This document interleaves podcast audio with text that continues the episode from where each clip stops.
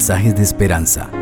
Reflexión diaria en el plan Reavivados por su palabra con el pastor Álvaro Rodríguez. Un saludo especial queridos amigos que están conectados en ese momento, que están listos para escuchar la palabra del Señor. Continuamos con la lectura del libro de Job. Nos estamos acercando al final de este libro y al desenlace, un desenlace maravilloso, extraordinario de toda esta historia de sufrimiento que hemos estado leyendo. El capítulo 37 es el texto de lectura para esta ocasión. Vamos a pedir que Dios nos dirija.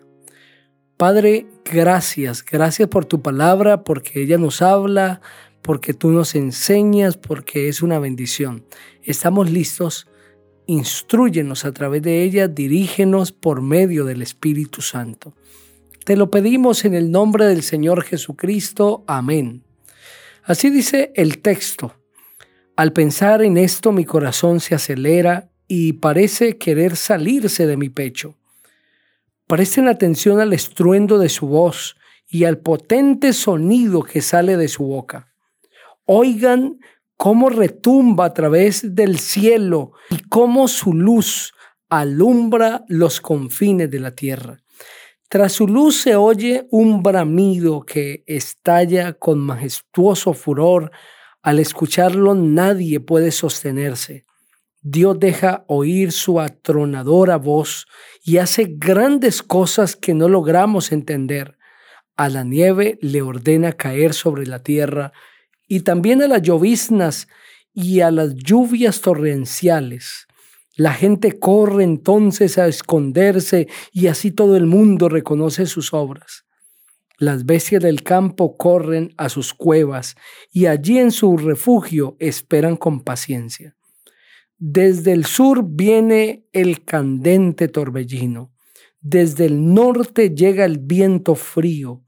Dios sopla y forma bloques de hielo y hace que las grandes aguas se congelen. Carga de humedad las densas nubes y desde ellas manda sus rayos luminosos.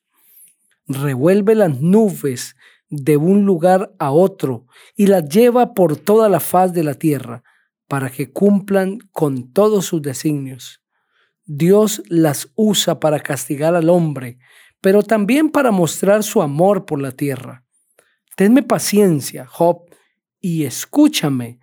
Mira con atención las maravillas de Dios. ¿Sabes cómo Dios ordena las nubes y hace que el relámpago brille entre ellas? ¿Sabes por qué las nubes son diferentes, que son una maravilla de sabiduría perfecta? ¿O por qué tu ropa te acalora cuando Dios detiene el cálido viento del sur? ¿Acaso lo ayudas a extender los cielos y los afirmaste como reluciente espejo? Enséñanos qué debemos decirle. Nuestra oscura mente no nos permite ordenar ideas. ¿Debo anunciarme cuando quiera hablar con Él? ¿Quién se atreve a hablar para ser destruido? No se puede ver de frente la luz del sol cuando el cielo está limpio y sin nubes.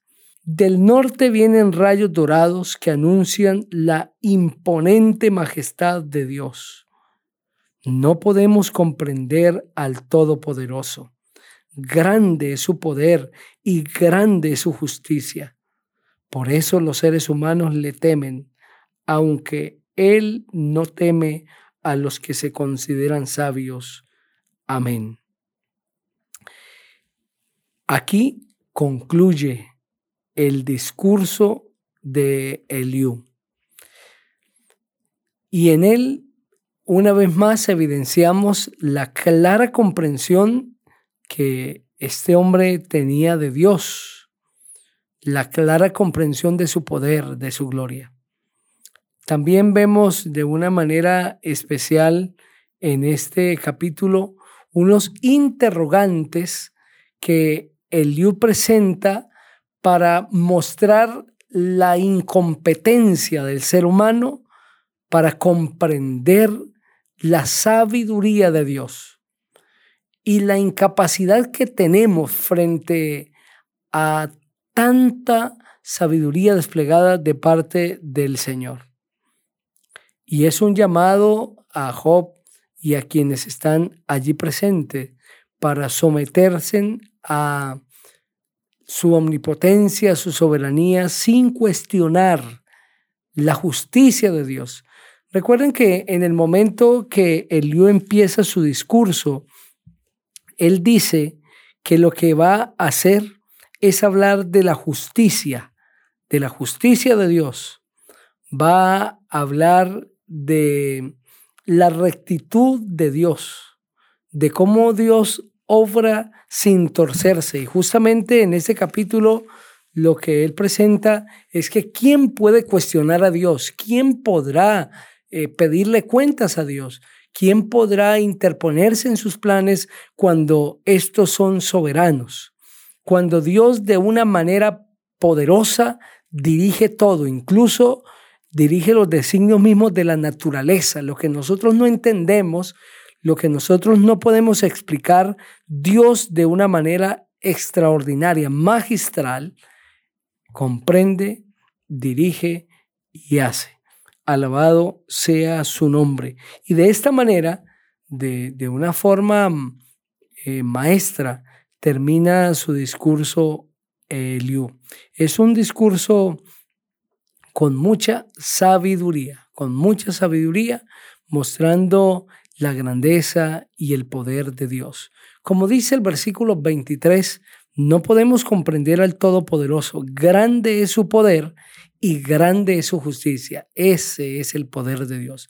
Un poder grande y grande es su justicia. Y en este versículo se resume el tema principal de, del capítulo, se muestra la justicia, la grandeza, el poder de Dios, pero también la incapacidad del ser humano de comprender al Todopoderoso. No lo podemos entender como a un igual que nosotros, no podemos entender sus planes, sabemos que son maravillosos. Lo que podemos hacer es envolvernos en su amor y vivir de acuerdo a las indicaciones que él nos ha dado.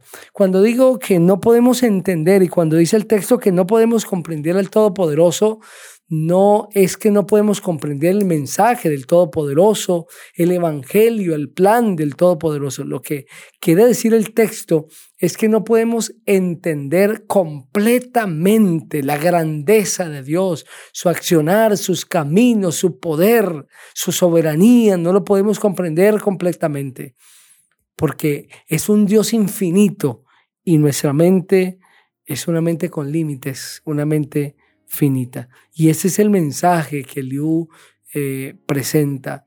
Por lo tanto, en su conclusión, eh, el hombre ha de temer a Dios, debe darle gloria, honra, porque nosotros dependemos de Dios y su grandeza y su soberanía es inmensurable. Eso así termina, así se cierra con el versículo 24 del capítulo. Por eso los seres humanos le temen, aunque Él no teme a los que se consideran sabios. Debemos temer a Dios, rendirnos a Él y de una manera especial aceptar su grandeza, y su poder sobre nosotros. Ahora en el capítulo 38 justamente nos vamos a encontrar con ese Dios poderoso que habla. Y si nos deja abrumado el discurso de Liu, mostrando la grandeza, la misericordia, el poder de Dios de una manera tan majestuosa, nos va a dejar más impresionados el mensaje que Dios mismo presenta. Vamos a elevar una oración a nuestro Padre Celestial. Querido Dios, gracias por el mensaje de tu palabra.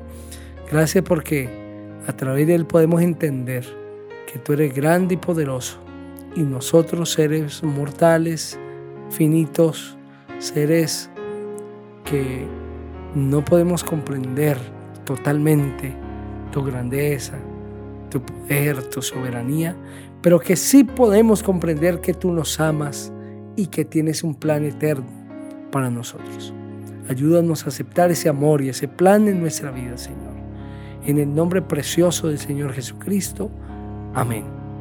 El Señor te bendiga